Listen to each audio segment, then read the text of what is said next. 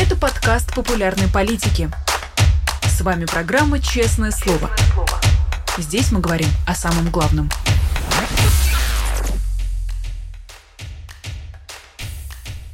17 часов московское время. Всем здравствуйте. Вы смотрите YouTube канал «Популярная политика», программу «Честное слово», традиционное пятничное «Честное слово». Я рада, что все вы здесь, дорогие друзья. Смотрите ли вы этот эфир в записи или в прямом эфире? Не забывайте, пожалуйста, ставить лайки и подписываться, чтобы мы с вами не потерялись. Я очень рада приветствовать э, у нас Дмитрия Быкова. Дмитрий Львович, здравствуйте. Какие пятницы без вас? Здравствуйте, Нино, здравствуйте все. Я рад вас видеть тоже. Путин объявил о своем выдвижении через Жогу, это спикер парламента самопровозглашенный ДНР. Э, почему через Жогу, Дмитрий Львович? Что за ход такой экзотический? Вообще, вы знаете, через Жогу звучит по-русски как-то уж очень двусмысленно, уж очень, уж очень провокативно, да, ну, а, видите, слаб человек. Я вот, например, эм, перед началом очередного цикла Одина перед Новым годом, как правило, спрашиваю, не надоела ли зрителям программа и слушателям. А всегда есть большой соблазн попасть в ситуацию, описанную Константином Райкиным, самую страшную для актера и для любовника «меня не надо, а я есть». Поскольку, в отличие от Путина, я завишу и от самооценки, и от рейтингов, я ничего не получаю за эту программу, поэтому у меня остаются только такие критерии. Я обязан, как мне кажется, спрашивать слушателя, не надоело ли я ему. Как правило, я получаю один и тот же ответ. Продолжайте, продолжайте, нам интересно. И это вбрызгивает в меня некоторый адреналин, которого еще на год хватает. Поэтому я Владимира Путина понимаю. Правда, ему должно хватить не на год, а на шесть лет. Э, он искренне верит, не знаю почему, что эти шесть лет ему предстоит процарствовать. На самом деле, Дальше двух там очень трудно что-либо просматривается, потому что бифуркация нарастает, и мы впадаем сейчас в такое бурное море, что э, делать какие-либо прогнозы дольше, чем на год, вообще немыслимо, да и год это большой срок. Но поскольку человек верит, что эту каденцию ему предстоит отработать целиком, а там он еще подумает, то ему нужно как-то подзарядиться. И ему, естественно, нужны очередные свидетельства народной любви. То, что э, Артем Жога является его основным э, электоратом, совершенно очевидно. Человек, э, родившийся в первой половине 70-х, попавший на 90-е в момент а, прямо скажем, трудный для России, переломный, для Украины тоже трудный, а время, когда бизнес откровенно криминализовывался, он нашел себя в этом бизнесе. Потом ему захотелось, как и сыну его, более острых ощущений. Они поучаствовали в войне. Сын погиб, отец стал спикером парламента, а, правда, в не, в не очень большом государственном образовании, но тем не менее и то льстит своему мнению. А естественно, что Путин с пацанским прошлым и криминальным мировоззрением, да теперь еще с откровенным милитаристским психозом, это его кандидат. Это человек, выражающий его чувства, присущий ему ресентимент, присущий ему тоску по сильной руке и самоуважению. Да они внешне, кстати, вот если кто обратил внимание, они внешне довольно похожи. А что Жога, что Путин, это вот то, что а, Арестович называет просоленные мужички. Вот что-то такое есть. И этот абсолютно а, уголовно-криминально-патриотический, милитаристский менталитет и эти э, жесты, это неловкая, застенчивая мужская привязанность, которую они демонстрируют. Ну, все абсолютно и то, как Путин тоже как-то неловко улыбаясь принял эту честь. Это все максимальное выражение этой эстетики. Поэтому выбор Жоги здесь а, совершенно очевиден. Да? Отец командира Вохи и сам спикер Жога – это герои нашего времени, назовем это своими именами. Насколько широко распространен этот электорат, насколько его много, сказать трудно. То, что это обреченные генерации, обреченный типаж, тоже довольно очевидно. А, в общем, смотрел я на это с состраданием глубоким, именно потому, что мне самому слишком знакомы эти чувства. А вот не многовато ли меня, а вот не пора ли мне? Нет, ура, не пора. Наталья э, в нашем чате пишет, тот, кто порекомендовал Путину жогу, решил всем подмигнуть. Вы допускаете, что это такое ну, подмигивание какое-то со стороны тех, кто Путину сейчас помогает весь этот спектакль разыгрывать? Нет, конечно. Ну что, они не умеют подмигивать. Это помните, как он был Это как если бы ястреб улыбнулся. Ястребу улыбаться нечем, у него клюв вместо рта. Но то, что это все проходит прости господи, то, что это все проходит в таком формате а ироническом, это, конечно, понятно. Да? Путин изображает колебания, он говорит, что у него в разное время возникают разные мысли по поводу выборов. Хотя ежу понятно, что он может покинуть Кремль только вперед ногами, в отличие от Навального, который еще может выйти из мест, где он сейчас находится.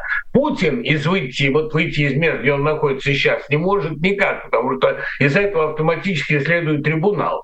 Путин, разумеется, будет избираться до конца. Такое время будет всегда, как уже многие написали, это совершенно очевидно. Но все эти игры, все эти опросы в ЦИОМа, 75% доверяют, 77% одобряют. То есть одобряют все-таки на 2% больше, чем доверяют. Видимо, эти 2% понимают, что не идеал, но время такое и так далее. Да? То есть это два мыслящих процента в России. Зазор между принимающими и одобряющими. 20%, как мы знаем, вообще надо уничтожить, как нам сказал Гурулюк, и они так и живут сознанием обреченности. Это мы их как бы смахнули со счету. Понимаете, вся электоральная процедура это полна, конечно, и подмигивание. Подмигивание – слишком сложная эмоция но она полна открытого измывательства над российским населением. И тем той частью, которая одобряет, и той, которая не одобряет. В сети широко уходят результаты опроса, что доверяют на самом деле 27%, и то, я думаю, несколько преувеличено. Но это же, понимаете, такой смех от безысходности, да? Э, бунт на коленях, все совершенно очевидно.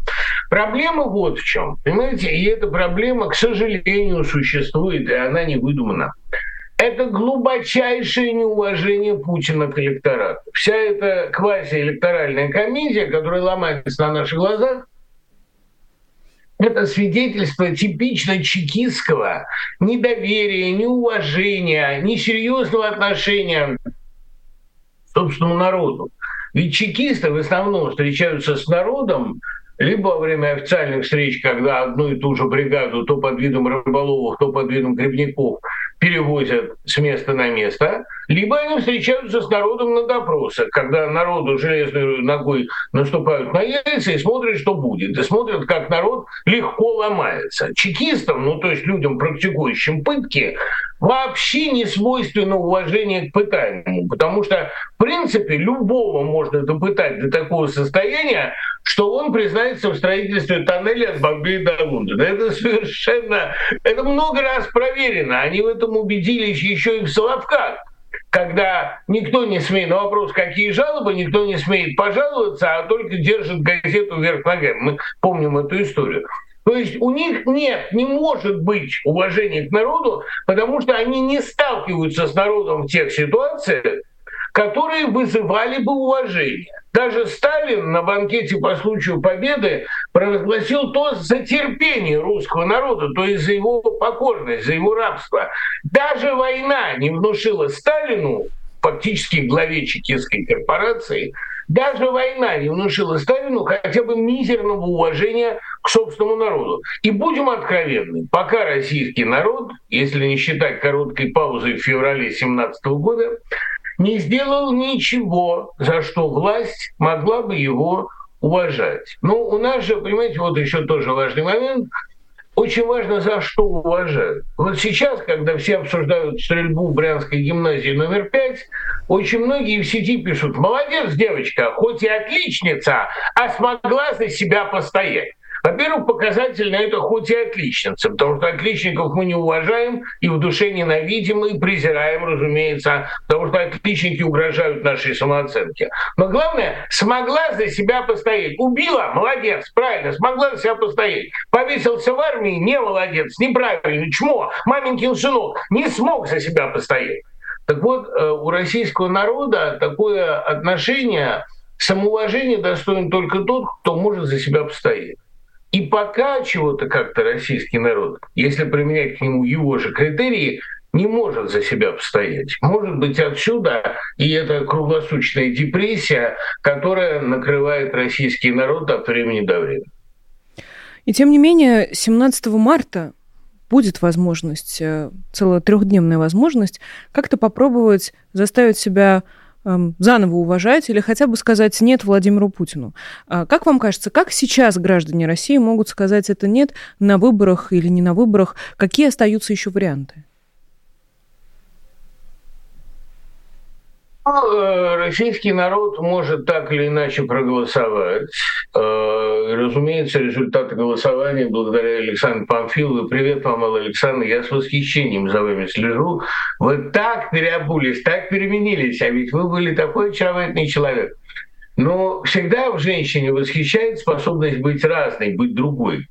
Так вот, эм, э, благодаря Александре и подчиненному ее, разумеется, результат выборов будет таким, как надо. Да, кстати говоря, при условии такой тотальной пропаганды, да еще в условиях войны, да без альтернативности, да переправа длится уже 30 лет, коней на переправе не меняют. Все, разумеется, будет в пределах статистической погрешности. Но есть другие варианты. Совершенно очевидно, что эта власть боится только улицы. И вот здесь выборы создают определенную точку напряжения. То, что она улица боится дико панически, об этом свидетельствует колоссальное наращивание ее силовых мускулов. Причем эти силовые мускулы не очень эффективны во внешней войне. Они эффективны в войне с собственным населением, а собственное население и так всегда живет с чувством вины, с чувством войны. Это, кстати, хорошая рифма, надо ее использовать. Живут с чувством войны, и нельзя, это, это моя страна, другой у меня нет. Поэтому российское население, оно подавлено изначально, подавлено, подавлено до всякой попытки бунта. А улица – это единственное проявление несогласия, которое страна хоть как-то позволяла себе на протяжении путинской эпохи. И вот здесь, кстати говоря, все не так однозначно. Конечно, эти выборы будут обеспечиваться всей мощью, всей огневой поддержкой, всеми истериками по телевизору и всеми а, угрозами со стороны силового блока. Это естественно, это неизбежно. Но действие равно противодействию. Поэтому чем они э, интенсивнее будут мочить любой голос против, чем они интенсивнее будут добиваться цифры в 85, а то и в 92, тем э, сильнее и внезапнее может оказаться некий протест. Понимаете, раз в год и палка стреляет. Поэтому здесь, на их месте, я не был бы так уж самоуверен, так уж самовлюблен. Потому что еще, понимаете, ведь какой фактор? Да? Российское население, как мы знаем, предельно терпеливо, э, и экономические критерии здесь не работают. В нужной ситуации действительно готов питаться хлебом и огурцами, а то и вообще не питаться. Но э, есть фактор надоело. Фактор надоело включается вдруг и непредсказуемо. В принципе, самые долгие правления в России, правления Сталина, Николая и Екатерины, все-таки как-то ограничивались 30 годами. Сталин до 30 лет немного не дотянул, а в 24-м он фактически взял власть. А, ну, э, Николай 25, 55, 30 лет. Чуть дольше Екатерина, но Екатерина все-таки она смягчала, иногда этот гнет играла в оттепель, умела как-то опираться на разных фаворитов, поэтому э, не таким монотонным было. 30 лет, да, это такой в России предел. Дольше этого сидеть неприлично. Поэтому э, сидеть на троне, я имею в виду. Поэтому есть такое ощущение, что данная каденция является не просто последней, а будет, скорее всего, оборвана. Потому что, ну и Путин, прям скажем, не Екатерина.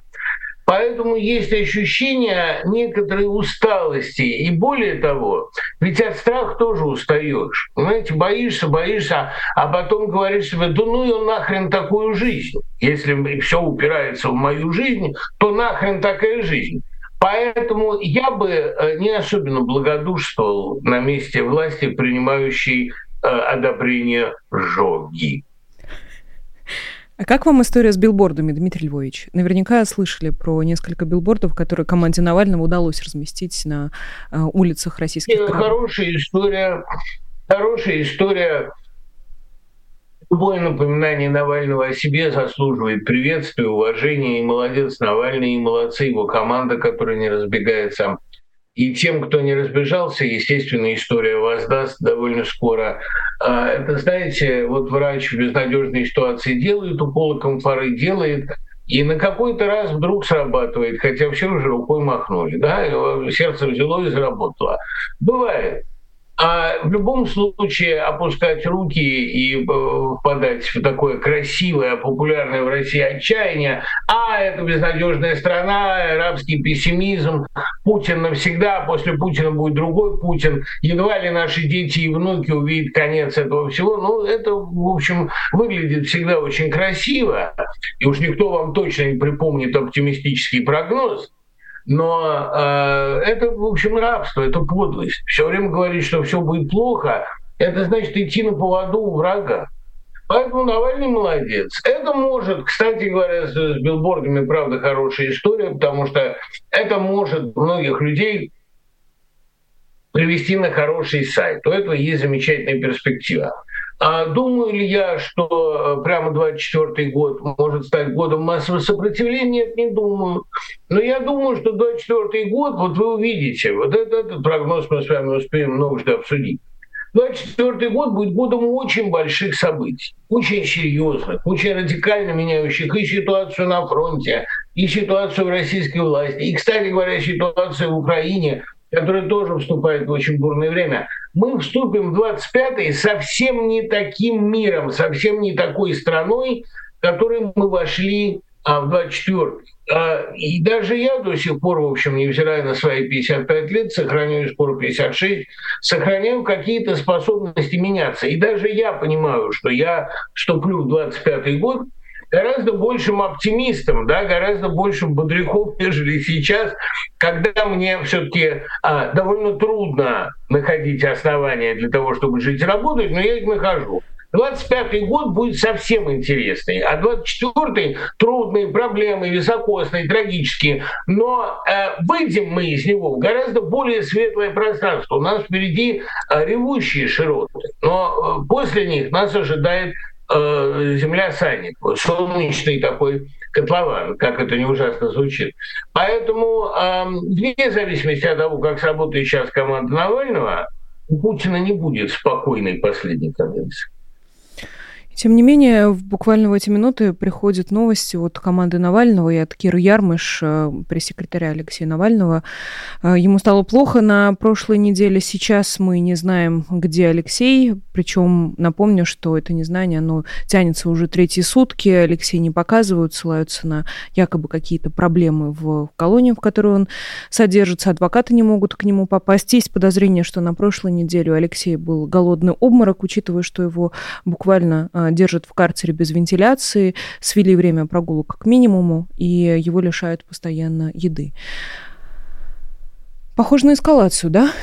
Или как вы можете это прокомментировать? Нет, но эта эскалация совершенно неизбежна. Навальный знал, что его будут убивать. А, он а, в известном смысле шел на эту эскалацию со своей стороны. Ведь, понимаете, ему ничего не стоило бы там смириться, покаяться, объявить телевизионное покаяние, как делали некоторые диссиденты в свое время.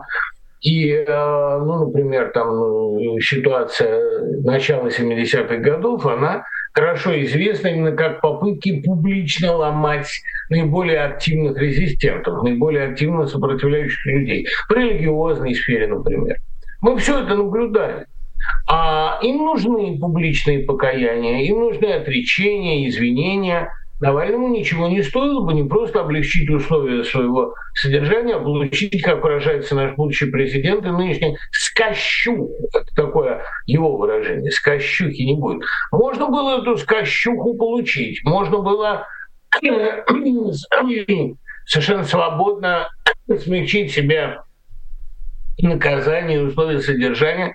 Навальный этого не сделал. Следовательно, он совершенно э, откровенно играет со смертью. Я вот, кстати, сейчас, понимаете, получил книгу стихов одного замечательного молодого сравнительно одесского поэта, не буду пока раскрывать этот секрет, и у меня возникло ощущение, что люди, которые живут бок о бок со смертью, ну, как сейчас живет Навальный, под обстрелами, под бомбами, у них со смертью складываются такие, я бы сказал, приятельские отношения, с ней можно поболтать. И э, ты ничего со мной не можешь сделать, и я ничего с тобой не могу сделать. Мы в каком-то смысле равны, и мы можем рассказать друг другу много интересного. Смерть, рядом с которой ходишь, может тебе сообщить много интересного. А именно то, что это не страшно. Мне кажется, Навальному уже не страшно. И соратникам его тоже. Люди, которым не страшно, это единственная сила, которая теоретически способна этот режим опрокинуть. У Навального все получится. Вот те, кто сейчас за ним следит, кто не знает, где он, кто уже мысленно его похоронил, ребята, не сомневайтесь, у Навального все получится. И в Кремле это знают. А можно как-то помочь? Как этому поспособствовать? Или это битва Алексея Навального лично? Легальный способ помочь завалить эту систему, как предлагал в свое время Буковский, жалобами, протестами, письмами, они, они обязаны отвечать. Вот завалить их, парализовать их бюрократическую систему, когда, собственно, зэки-правозащитники писали до 200 обращений в сутки, сговорившись в политической зоне, Вообще Буковского сейчас полезно почитать. Очень бодрящая книга, полная а, такой бесконечной брезгливости по отношению к врагу. Очень полезно. А нелегальные, неформальные способы, ну, за Навального много раз выходили на улицу, а сейчас, когда его убивают так откровенно, так безостенчиво и наглядно, почему действительно э, не прибегнуть к этому последнему способу? Ну, я же, понимаете, не имею права из Америки давать такие советы. Я думаю, что люди сами решают, когда их достанет окончательно, и улица как способ борьбы остается. Кстати говоря, вот во власти, это интересно, кстати, интересная закономерность, во власти тоже понимают, если они Навального убьют и не смогут этого скрыть, а скрыть это сейчас невозможно, все-таки живем-то во время довольно прозрачно. Если они Навального убьют, они перегнут некую планку, перейдут некоторую черту это нельзя делать. И они это очень хорошо понимают. Поэтому Навальный довольно надежно защищен не столько своим статусом, сколько их инстинктом самосохранения.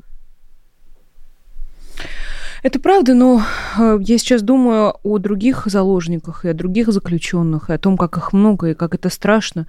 И с каждым днем все страшнее. Например, мы теперь уже и про Илью Яшина э, видим новости, как его сначала помещают в ШИЗО, потом переводят на более строгие условия содержания в колонии, как будто это какой-то уже шаблон, обкатанный, много раз проверенный. Интересно, чего они пытаются этим добиться? Неужели они еще не поняли, кто такие нынешние российские политзаключенные? Действительно, понимаете, нынешние российские полицейки – это примерно как нынешние российские учителя. Тот, кто остался работать в школе в этих условиях, уж точно ничего не боится. Потому что, значит, ему нравится профессия. Тот, кто остался в политической борьбе в этих условиях, точно не боится смерти, потому что он с ней разговаривает каждый день. Яшин тоже человек отважный, азартный, кстати, пользующийся огромной популярностью сегодня и как публицист. И, кстати говоря, в среде заключенных, как мы можем судить по многим свидетельствам, тоже. Потому что протестные настроения среди зэков были, есть и будут всегда. Зэки никогда не бывают лояльны к власти. Они могут пойти на войну, чтобы срок снизили, но поддерживать искренне и гуманную, как людоедскую власть. Человек, сидящий в тюрьме, не будет никогда. Человек, сидящий по определению против начальства любого. Значит, э, что касается вот множащегося, как вы совершенно точно заметили, количества российских заключенных. Еще раз напомню, что это палка о двух концах. Это очень опасная тенденция. Понимаете, когда вы создаете армию зэков, вы не просто создаете армию бесплатных рабов, вы создаете армию протеста. И она становится политической силой, хотите вы того или нет, ну просто в силу количества этих людей, в силу быстро растущего количества этих людей. А, и чем больше в России будет политических заключенных, тем больше среди зэков будет людей идейно мотивированных на протест.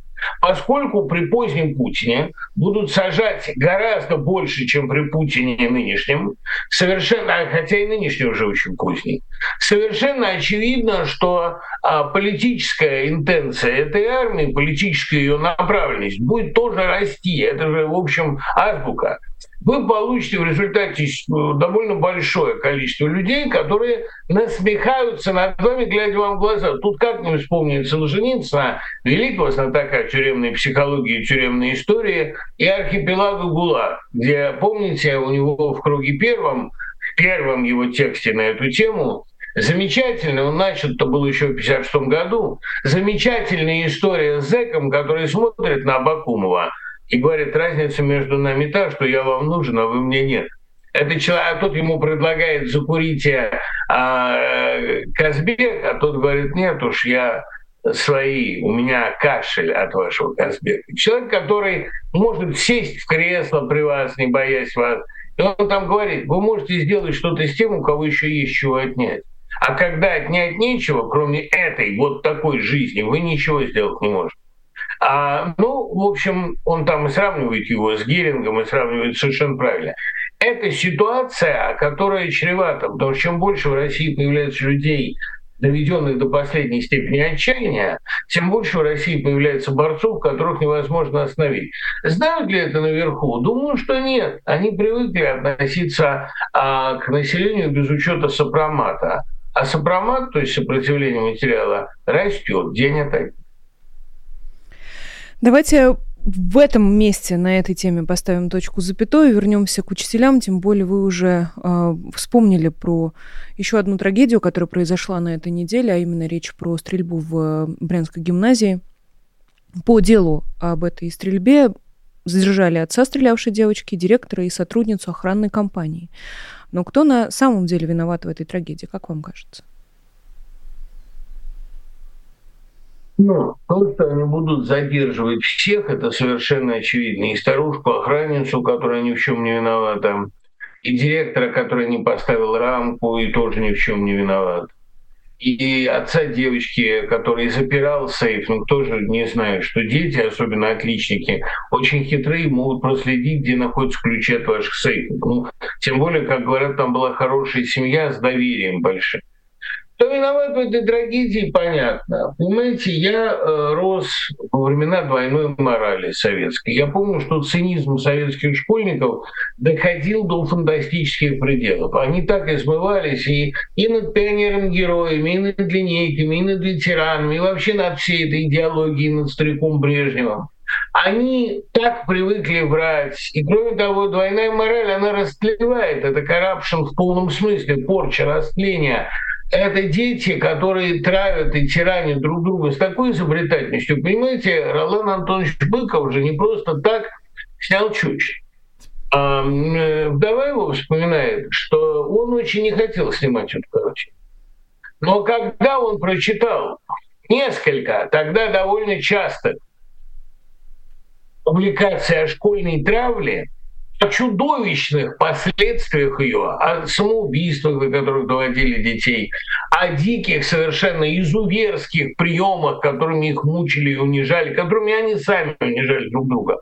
Он понял, что надо снимать не сказку, которую он собирался снимать, а чучело. Когда он прочитал повесть «Чучело» Железникова, он э, пришел вот к Санаеву и сказал Сурсину, я буду это делать, я не могу этого сейчас не делать. И сделал эту картину, которая стоила ему трех лет цензурных мытарств, и она, кстати, снималась очень непросто, я это знаю, потому что ребята из нашей школы там снимались, мы же рядом с Мосфильмом были. И вот, понимаете, э, этот, то, что сейчас называют буллингом, на самом деле откровенная травля, избиение, унижение, самые изощренные издевательства. Это всегда возникает в классах, где существует двойная мораль. Это всегда возникает в закрытом обществе а в обществе хоть сколько-нибудь э, свободном, такие вещи просто выходят на поверхность. Ну, просто появляются учителя, которые умеют с этим работать. Сейчас таких учителей нет, ведь сейчас во всякой школе самое главное, не дай бог, ситуация не вышла бы наружу. Как в свое время в армии после стрельбы э, Соколаускаса, который перестрелял дедов, изобретателей, его мучивших, насиловавших, избивавших, он их перестрелял. Тогда во всей, я в это время служил, тогда во всей армии российской, советской немедленно начали не бороться с дедовщиной, нет, а прятать малейшие факты дедовщины. Это хорошо, что я был, слава богу, хорошей части. А так-то вообще-то это абсолютно тотальное явление. Вместо борьбы с явлением в России его заметают под ковер. Буллинга станет не меньше, буллинга, я думаю, станет даже и больше – а, и шутинга станет никак не меньше, потому что школьные расстрелы вещь непобедимая. У нас, в конце концов, Стивен Кинг в романе Кэрри подробно расписал, как это бывает. Но в обществе открытом об этом говорят, и с этим борются. А в обществе закрытом этот гнойник будет набухать. И для этого проще всего сразу пересажать всех директоров за отсутствие рамок всех учителей за педофилию, мы же понимаем, что нормальные люди не пойдут в школу преподавать, они все скрытые педофилы. Посмотрите, сколько скандалов на этой почве возникает. Всех охранников за старость вообще всех пересажать. Но школьный буллинг вы этим не победите, просто он переместится на зону. Ну, если посадить э, всех учителей в тюрьму, то я знаю хотя бы как минимум одного человека, который с очевидно, с радостью пойдет преподавать. Это Вячеслав Володин, который э, что неделя, то блещет гениальными идеями, тоже направленными на школьников, на совсем э, юных ребят. Девочек нужно учить варить борщ, мальчиков держать молоток. И так Вячеслав Володин объясняет, зачем в школах сделали обязательными уроки труда.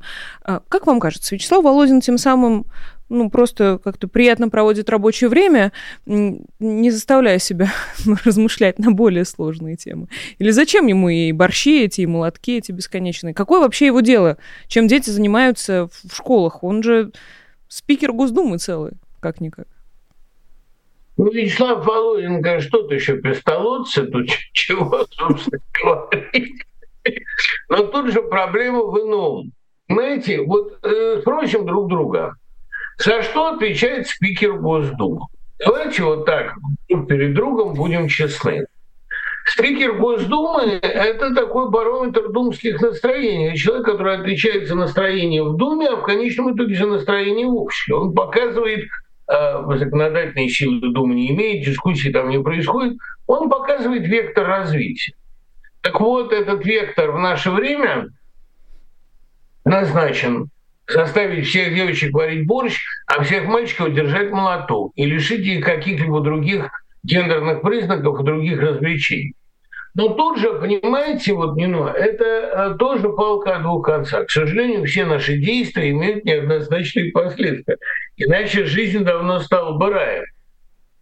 Создавая армию агрессивных э, домашних умельцев и домохозяек, ну, то есть обывателей, которые держатся этого гендерного стереотипа. Жена варит борщ, муж лежит на диване с газетой, с молотком. а при случае берет да, при случае берет молоток и наводит порядок в квартире или в подъезде. Мы же хорошо знаем все эти типичные схемы, типичные семьи с типичным распределением ролей, все эти потребители кроссвордов «Тещенко и Зятёк», все эти потребители сериалов «Сваты», все это, кстати, в создании которых принимал участие и квартал, мы все это хорошо знаем. А это очень ненадежные граждане.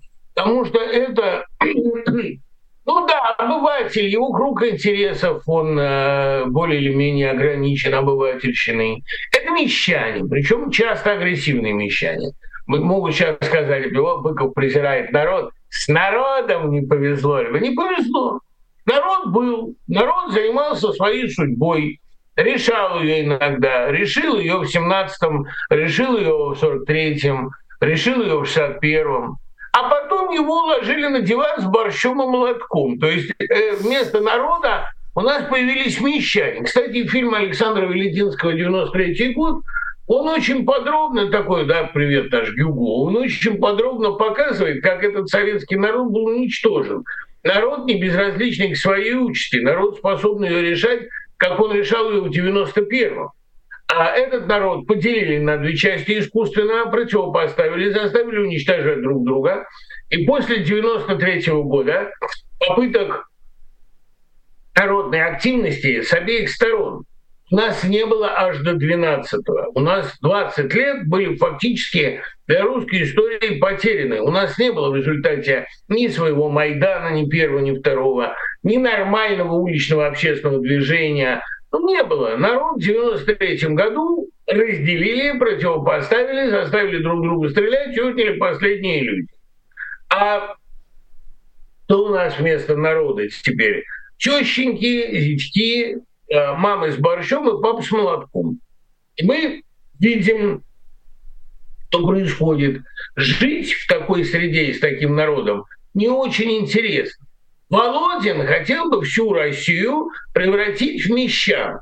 Получится ли он, то пока не получилось точно. Получится ли у него впоследствии? Может получиться, но тогда Господу уж точно станет неинтересно смотреть в эту сторону. Кстати, к вопросу о презрении. Да, я презираю мещан, я ненавижу мещан.